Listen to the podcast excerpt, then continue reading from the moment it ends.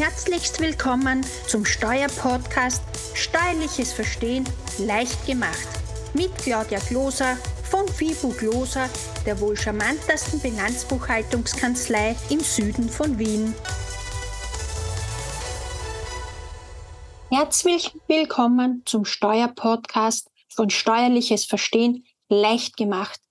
Diesmal schauen wir uns gemeinsam das WIREG an. Warum wurde dieses WIREG eingeführt? Es geht hier um die Verhinderung der Geldwäsche und Terrorismusfinanzierung. Was genau bedeutet Geldwäsche? Geldwäsche ist ein Prozess, der von Kriminellen genutzt wird, um die Herkunft von Geldern zu verschleiern. Diese Gelder stammen nämlich aus illegalen Aktivitäten und sollen durch das sogenannte Waschen sauber gemacht werden. Das heißt, dieses Geld aus illegalen Aktivitäten wird in den normalen Wirtschaftskreislauf eingeschleust. Was bedeutet Terrorismusfinanzierung? Laut BMF versteht man darunter das Bereitstellen und Sammeln von auch legalen Vermögenswerten zur Ausführung eines terroristischen Aktes. Was genau ist nun dieses VIREG? Das WIREG ist ein zentrales Register, in welchem die wirtschaftlichen Eigentümer von Gesellschaften wie zum Beispiel GmbHs, Aktiengesellschaften, Fonds, Stiftungen und Trusts eingetragen werden. Das heißt, wenn eine natürliche Person als wirtschaftlicher Eigentümer auftritt oder Beteiligungen, Anteile, Stimmrechte von mehr als 25 Prozent besitzt. Dabei ist zwischen direkten und indirekten wirtschaftlichen Eigentümern zu unterscheiden. Warum ist die dahinterliegende Person so wichtig? Es geht um die Kontrolle und die damit einhergehende Ausübung von Stimmrechten und Eigentumsverhältnissen.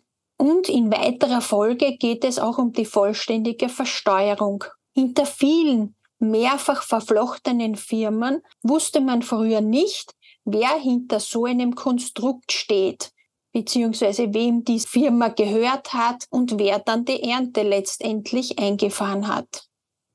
Nun kommen wir zu einem Beispiel für einen direkten wirtschaftlichen Eigentümer. Das wäre zum Beispiel eine GmbH, an welcher eine natürliche Person wie Sie oder ich mit 70 Prozent beteiligt wäre und zwei weitere Personen, die gemeinsam weniger als 30 Prozent Beteiligung hätten. In dem Moment, wo eine Person mit über 25 Prozent dahinter steht, muss diese Person als wirtschaftlicher Eigentümer im WIREG jährlich gemeldet werden. Kommen wir nun zu einem Beispiel für einen indirekten wirtschaftlichen Eigentümer. An einer GmbH wäre eine Person mit 70 Prozent beteiligt. Diese wäre dann ein direkter wirtschaftlicher Eigentümer. Die anderen 30 Prozent, die diese GmbH hält, wo dahinter wieder zu 100 Prozent eine natürliche Person steckt, das wäre dann eine dahinterliegende indirekte Eigentümerschaft und wäre auch in das WIREG einzutragen. Es kann noch eine Person je nach dem Eigentumsverhältnissen, Stimmrechten und dergleichen ein direkter als auch zeitgleich ein indirekter Eigentümer sein. Wie ist das bei Stiftungen? Dies wären in der Regel die Vorstände, bestimmte begünstigte Personen, die beherrschenden Einfluss auf eine Stiftung ausüben könnten. Auch hier geht es wieder um Kontrolle wie ist das bei einer GmbH und Co. KG? Grundsätzlich geht man davon aus, dass bei einer GmbH und Co. KG der Komplementär wirtschaftlicher Eigentümer ist. Der Kommanditist ist nur dann wirtschaftlicher Eigentümer, wenn er eine kontrollierende Stellung innehat. Neu ist jetzt seit August 2023 dass im Finanz Online auch ein separater Zustellbevollmächtigter für das Virek ZOS, ein Rechtsanwalt oder Notar hinterlegt werden kann. Wer kann eine Virek-Meldung für Sie vornehmen?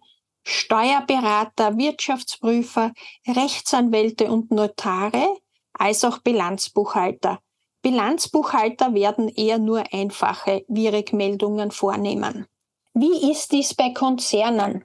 Hier ist der Prozess deutlich aufwendiger, weshalb hier ein Ressourcenfenster einzuplanen sein wird.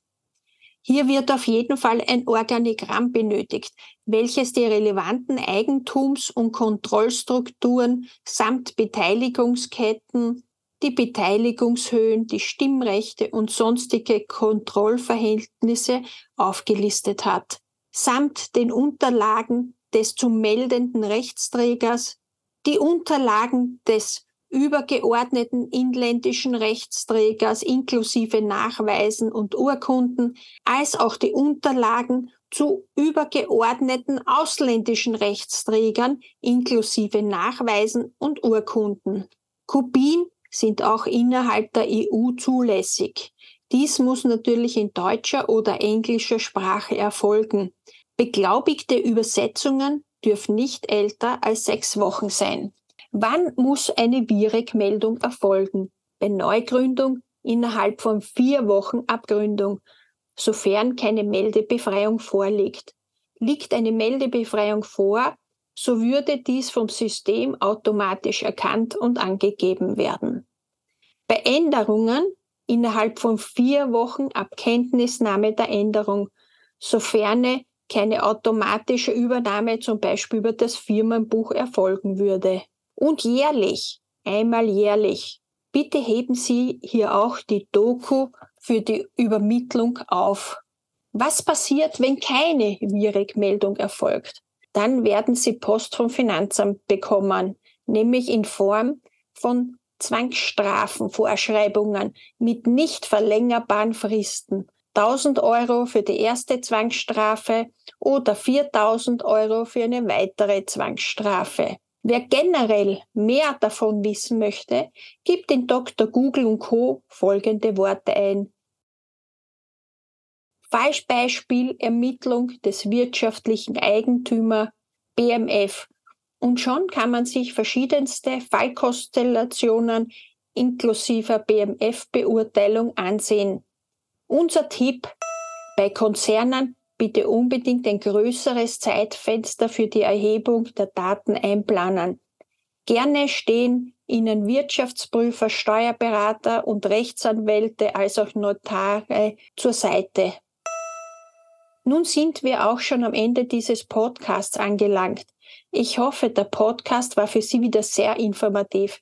Wenn er Ihnen gefallen hat, freuen wir uns über ein Like. Bitte beachten Sie, Sollten Sie zu einem späteren Zeitpunkt diesen Podcast hören, kann sich unter Umständen die gesetzliche Vorgabe bereits geändert haben.